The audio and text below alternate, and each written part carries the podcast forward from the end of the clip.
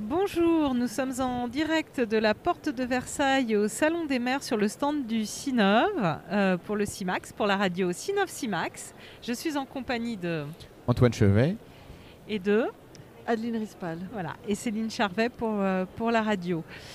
Euh, donc Adeline, euh, si j'ai bien compris, donc, euh, vous faites partie d'un syndicat qui fait partie du CINOV qui s'appelle XPO, hein, si je ne me trompe pas.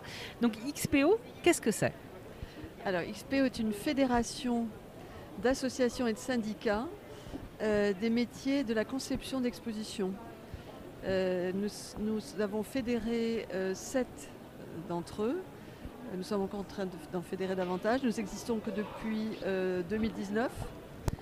Euh, et l'objet est en fait de, que tout l'écosystème de conception des expositions se, se retrouve dans cette fédération afin de porter une voix unique sur des, des- des- des, euh, réflexions à mener aujourd'hui sur l'évolution des musées, sur la transition écologique des expositions, sur euh, euh, la transition numérique aussi, qui affecte énormément, enfin, qui affecte, qui modifie complètement la façon d'aborder aussi les musées. Les musées, les expositions, les, les- cités des sciences, les, euh, les bibliothèques, les archives aujourd'hui font des expositions. Il y a à peu près 100 millions de visiteurs par an euh, qui visitent des expos. C'était des chiffres en 2019. Euh, pour comparer, il y a 200 millions de, de personnes qui vont au cinéma par an. Donc on n'est pas dans des, on est dans des chiffres assez importants en On termes de fréquentation. 200 millions qui vont au cinéma et, Et combien- 100, 100 vont visiter des expositions permanentes ou temporaires. D'accord. Et donc sept métiers, et même peut-être plus. Alors- pour qu'on se fasse une idée, pas forcément de faire une liste exhaustive, mais quels, quels seraient ces métiers euh, de la conception d'exposition? Alors on n'a pas un métier par association puisqu'il y a des associations qui font Ah oui. plusieurs métiers et il y, a, et il y a des métiers qui sont représentés par plusieurs associations. Mais globalement, ce sont euh, des, des muséographes, ce sont les gens qui écrivent avec les commissaires scientifiques, avec les, commissaires aussi, font partie d'ailleurs de, ces associations, euh, qui écrivent les contenus d'exposition à partir de bases, sur des bases scientifiques, qui peuvent être des expositions artistiques, qui peuvent être des expositions euh, historiques, qui peuvent être une exposition euh, de société sur un sujet de société. D'autres métiers sont des, des membres plus de la maîtrise d'œuvre qui sont les architectes et scénographes, mais aussi les ingénieurs dans différents domaines, dont le multimédia et le numérique, mais aussi les, euh, euh, les concepteurs lumière et aussi les producteurs de contenu euh, numérique et multimédia qui sont dans les expositions, puisque vous avez vu les expositions aujourd'hui sont complètement digitales, il y en a autant de, choses matérielles que- que virtuelles. Et donc ce sont en gros toute cette brochette-là, plus les designers, les designers graphiques, on a les designers sonores, donc on a aussi la fédération, l'Alliance France Design qui est une grosse fédération, un gros syndicat de designers.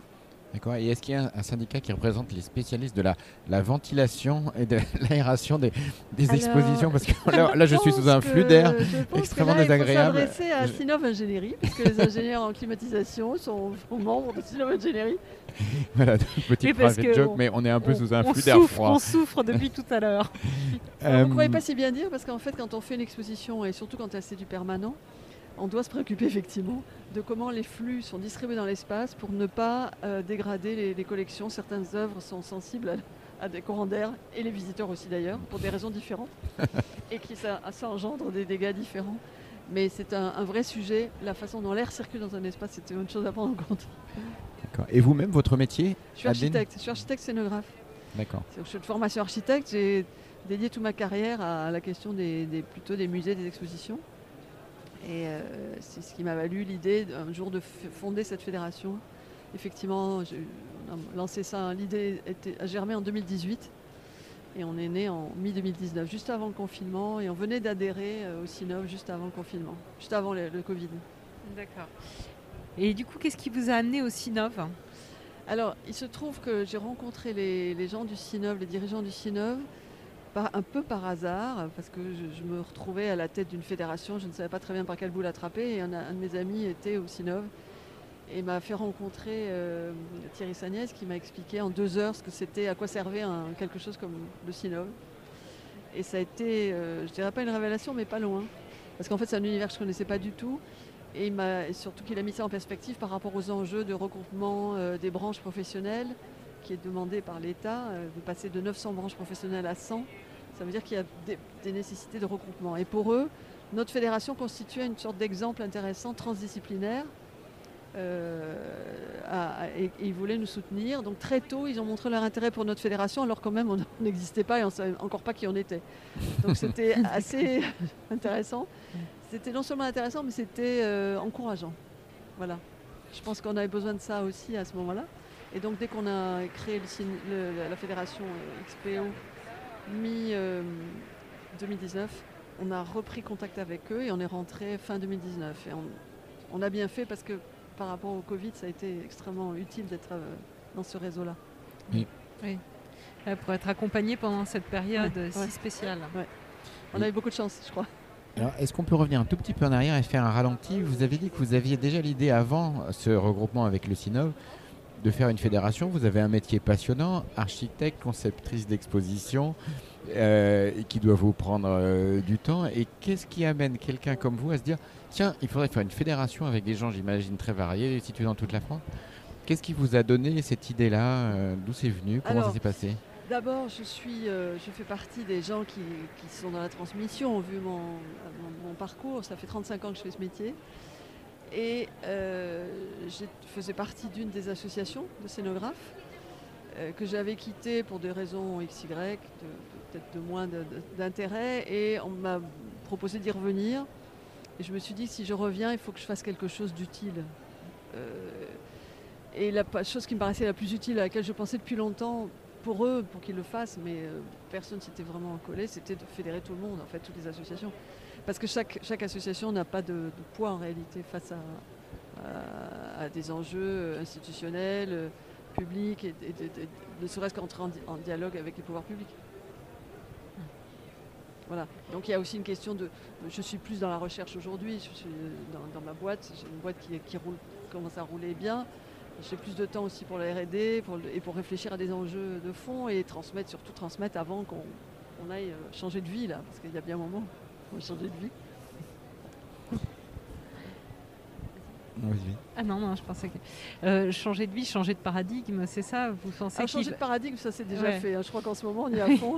Mais changer de vie, donc il faut, euh, si je comprends bien, il faut aussi pouvoir se projeter dans qu'est-ce que va être demain euh, bah, ce monde des expositions, Oui. ce monde des, qui est en train de changer en fait, qui peut se faire à distance.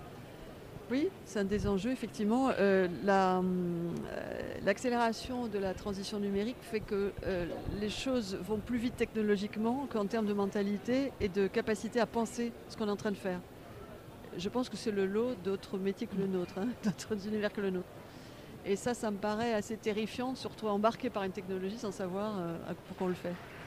Donc c'est un peu mon rôle de sage de- d'essayer de, de- réfléchir à ça, d'écrire de- dessus, de, de, de faire des, donner des conférences, d'enseigner.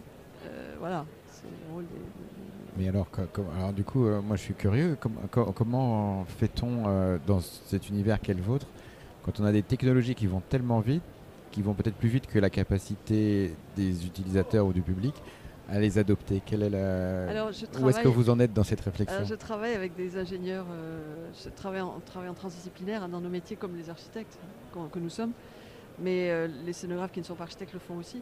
C'est qu'on travaille avec des spécialistes. Je travaille avec un des meilleurs spécialistes français de, de- d'ingénierie euh, du, euh, du multimédia et du numérique adapté aux expositions et aux musées, à, à des expériences euh, artistiques et autres. Euh, il se trouve qu'il est, euh, il a une, c'est une tête chercheuse. Et que On peut le citer si vous le oui, souhaitez. oui, Alain Dupuis, c'est un, un- un brillant ingénieur qui Et a, on le salue bien. on le salue bien, voilà, qui a une, euh, une capacité de recherche qui est inégalée, enfin, que je sache, je- j'en connais d'autres des très bons, hein, mais lui, il est vraiment au-dessus de la moyenne. Et quel- c'est quelqu'un qui va passer beaucoup de temps dans les laboratoires du monde entier pour voir ce qui va se faire dans 10 ans, ce qui va se faire dans 15 ans, ce qui est raisonnable de prescrire dans 5 ans, ce qui n'est pas raisonnable de prescrire dans un an. Et c'est, on est toujours sur le fil du rasoir pour que quand on ouvre un musée, on ait euh, la réflexion et, et le- et le- et les, projets euh, dont la réalisation est faisable dans cette période-là, hein, par rapport à une évolution très rapide. Et en même tout en étant sécure, c'est-à-dire qu'on va proposer des solutions à, l'avant-garde, mais qui sont sécures et fiables technologiquement. Parce que si on ouvre un musée et que ça tombe en panne et que ça ne marche pas et qu'il n'y a pas de maintenance derrière, Oui, je crois qu'on a Ouais, tous des souvenirs d'expositions et de musées avec des Voilà. super installations extra-modernes, mais il y a un écran sur deux qui marche pas. absolument. ou- Donc là, avec Alain, c'est le, il, est, il fait le grand écart entre les deux. C'est-à-dire la- l'innovation et la, et la sécurité, euh, voilà, ce qui est essentiel. Très bien.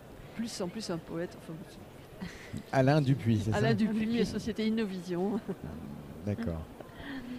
Bah, merci beaucoup, Adeline, pour ce partage. Merci Qu'est-ce qu'on peut vous sou- souhaiter à vous et à, je dirais, à XPO? XPO en particulier pour les, vous. Alors, les mois, les années qui viennent? XPO est un- encore un bébé et on peut lui souhaiter de, de grandir et de, de se fortifier, de fédérer de plus en plus et, et de trouver un écho auprès des pouvoirs publics pour euh, rentrer dans, dans des dialogues fructueux. Et bien, Très c'est tout ce qu'on lui souhaite alors. Merci Merci, beaucoup. beaucoup, merci beaucoup Adeline. Merci, au revoir. Au revoir.